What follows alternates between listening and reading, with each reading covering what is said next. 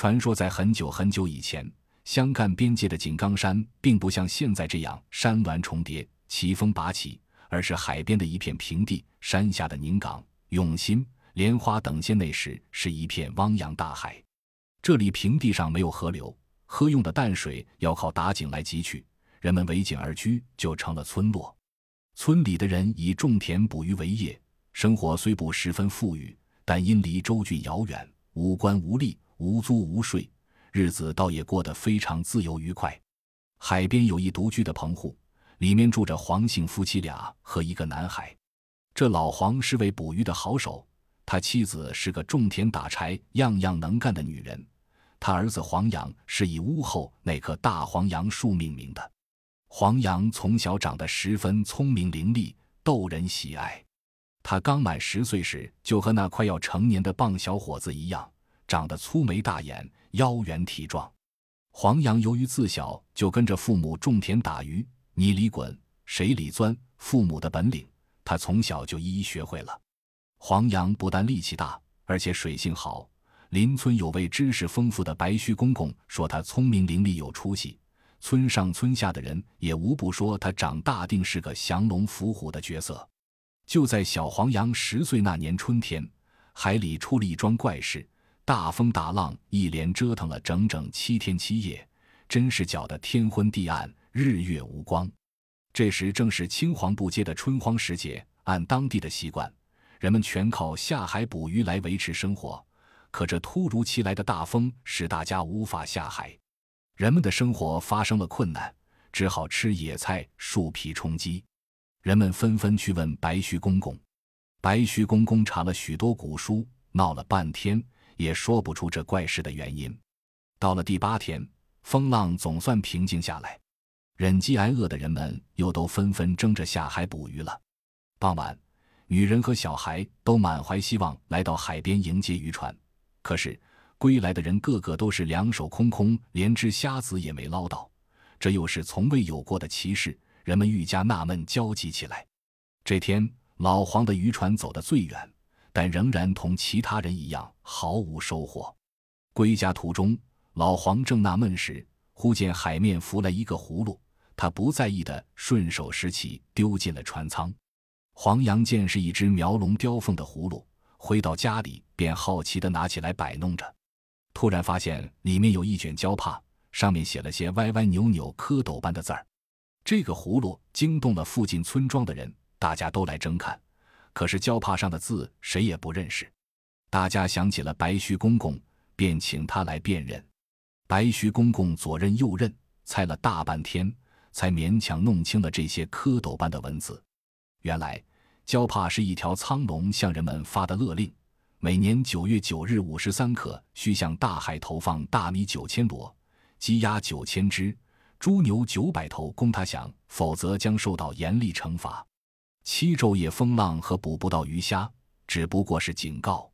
一纸勒令，犹如晴天霹雳，惊呆了人们。这明明是大苍龙想不劳而获，来破坏岸上人们的自由生活。小黄羊气愤地说：“砸烂葫芦，不交！”村上的老人们胆小怕事，怕更严厉的惩罚到来，主张委曲求全。商量了好一阵，写了照办的回复信，放入葫芦，扔进了海里。九月初九到了，人们只得担米赶猪，战战兢兢地来到海滩上。午时三刻到了，霎时乌云遮日，风浪骤起，一条身披巨鳞、口吐白沫、面目狰狞的大苍龙跃出海面，用巨尾一扫。就把海滩上的大米、猪、牛、鸡、鸭全部卷进了海里。岸上的人们眼看着自己辛苦一年所得的劳动果实，顿时化为乌有，伤心极了。小黄羊更是横眉怒目，恨得把牙齿都要咬碎了。这样的揪心日子，人们忍气吞声的挣扎着挨过了三年。到了第四年，大苍龙嫌米不白，猪不肥，以减少井水造成旱灾来警告人们。这年，人们靠喝泥浆水才勉强活下命来，田里颗粒无收，猪牛也干死了，人们再也拿不出东西来孝敬苍龙了，只得无可奈何地等待灾祸的降临。九月初九到了，大苍龙见岸上空荡荡的，连个人影也没有，立刻大发雷霆，掀起排空浊浪来惩罚岸上的刁民。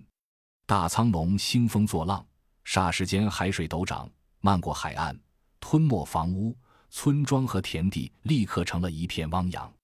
百姓们呼天号地，抱木上树，争相逃命。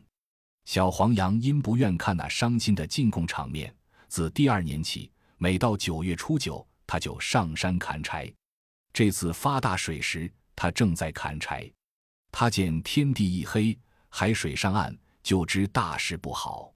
他丢下柴担，跳上了一只漂泊的渔船。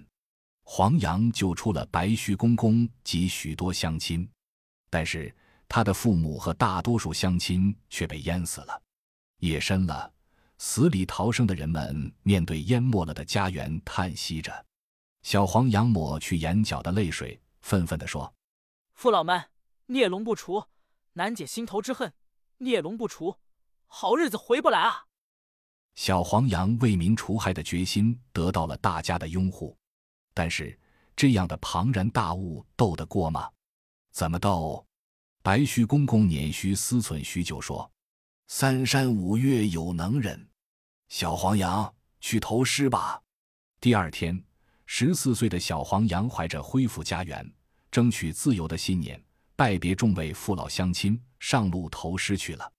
小黄羊忍饥挨饿，跋山涉水来到泰山。山上有位修炼的力士，见他投师心切，且同情他的悲惨遭遇，赐了他万金神力。小黄羊餐风宿露。栉风沐雨，来到了北岳衡山。衡山上一位得道真人赞赏他年幼志大，传给他一套避水妙诀。小黄羊不辞辛劳，日夜兼程来到华山。华山圣母喜爱他勤学苦练的精神，授予他一柄猪龙宝剑，并亲自指点他学会剑法。小黄羊拜别圣母，来到嵩山。嵩山仙姑夸奖他报仇雪恨、为民除害的决心。送了他一副捆龙仙链。最后，小黄羊来到南岳衡山，求山上一位大仙教他一套斗龙法术。大仙询问了他的情况，并考验了他的武艺。临别衡山时，大仙笑着给小黄羊一个帖子，并嘱咐他说：“斗龙之术写在其中，回去拆看便知。”小黄羊深施一礼，辞谢大仙。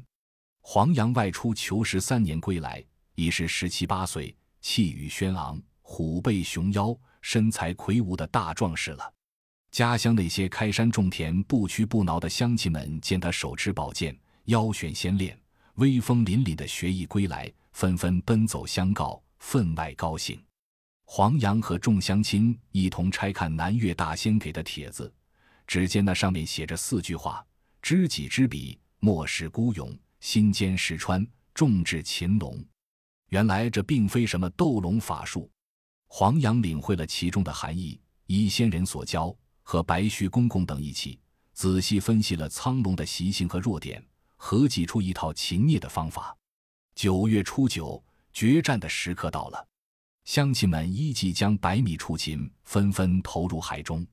苍龙一见美味，以为百姓们屈服于他的淫威了，便乐悠悠地窜过来，忘乎所以的大吞大吃起来。潜在暗处的黄羊看得真切，他念动碧水妙诀，不声不响地来到了苍龙身后。孽龙，你的末日到了！看剑！黄羊一声大喝，运起了万金神力，挥剑朝那苍龙的大尾砍去。剑起尾落，苍龙一时失去了兴风作浪的大尾巴，他那威风也就去了大半。苍龙受伤，暴跳如雷。大吼几声，扭转身躯，张牙舞爪，直向黄羊扑来。黄羊见状，乘势虚晃一剑，闪到苍龙背后。黄羊乘机向苍龙连砍两剑。苍龙连连失利吃亏，怒不可遏，更加疯狂地向黄羊猛扑。黄羊忙用剑抵住。岸上的乡亲们见黄羊连连得手，便使劲地敲锣打鼓，一齐呐喊助威。这场厮杀，只杀得海水翻滚，天摇地动，云碎星坠，恶斗整整持续了三天三夜。斗到第四天时，苍龙几处受伤，眼看招架不住了，于是掉头便逃。黄羊哪里肯舍？他大喝一声，拔腿便追。孽龙，休想逃脱！苍龙乃水中之灵物，自然跑得快。黄羊哪里追得上？于是他急忙解下捆龙仙链，猛向苍龙抛去。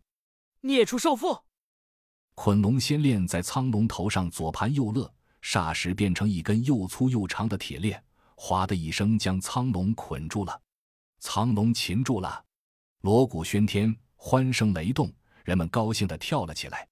可是海水不退，田园仍在水中，乡亲们回不去。黄羊手提铁链，骑上龙背。令苍龙快把海水退回原处，苍龙狡猾不肯。黄羊用手抠住苍龙的鼻子，牵往原先的海岸线上，把龙身拉直一摆，龙身俨然成了一道堤坝。黄羊把宝剑架在苍龙的梗子上，喝道：“你若不把堤里面的海水吸干，我就要了你的命！”壮士饶命呀，饶命！苍龙无奈，只得遵命。把堤内的海水一口口吸干了，田园重新显露在艳阳下。乡亲们高高兴兴地回到了久别的故乡。为保卫用斗争恢复起来的家园，黄羊看守着苍龙。见乡亲们在自己的家园过着愉快的耕耘生活，他脸上露出了幸福的笑容。过了不知多少年后，苍龙的身躯和那条铁链，慢慢就化成了一派莽莽苍苍的大山。黄羊那高大的身体也就变成了一座耸入云霄的峻岭。后人为了怀念这位舍身为民的英雄，便把黄羊化作的峻岭称为黄羊界，把原有许多水井的平地化成的山岗称为井冈山。黄羊擒龙的故事也就流传至今。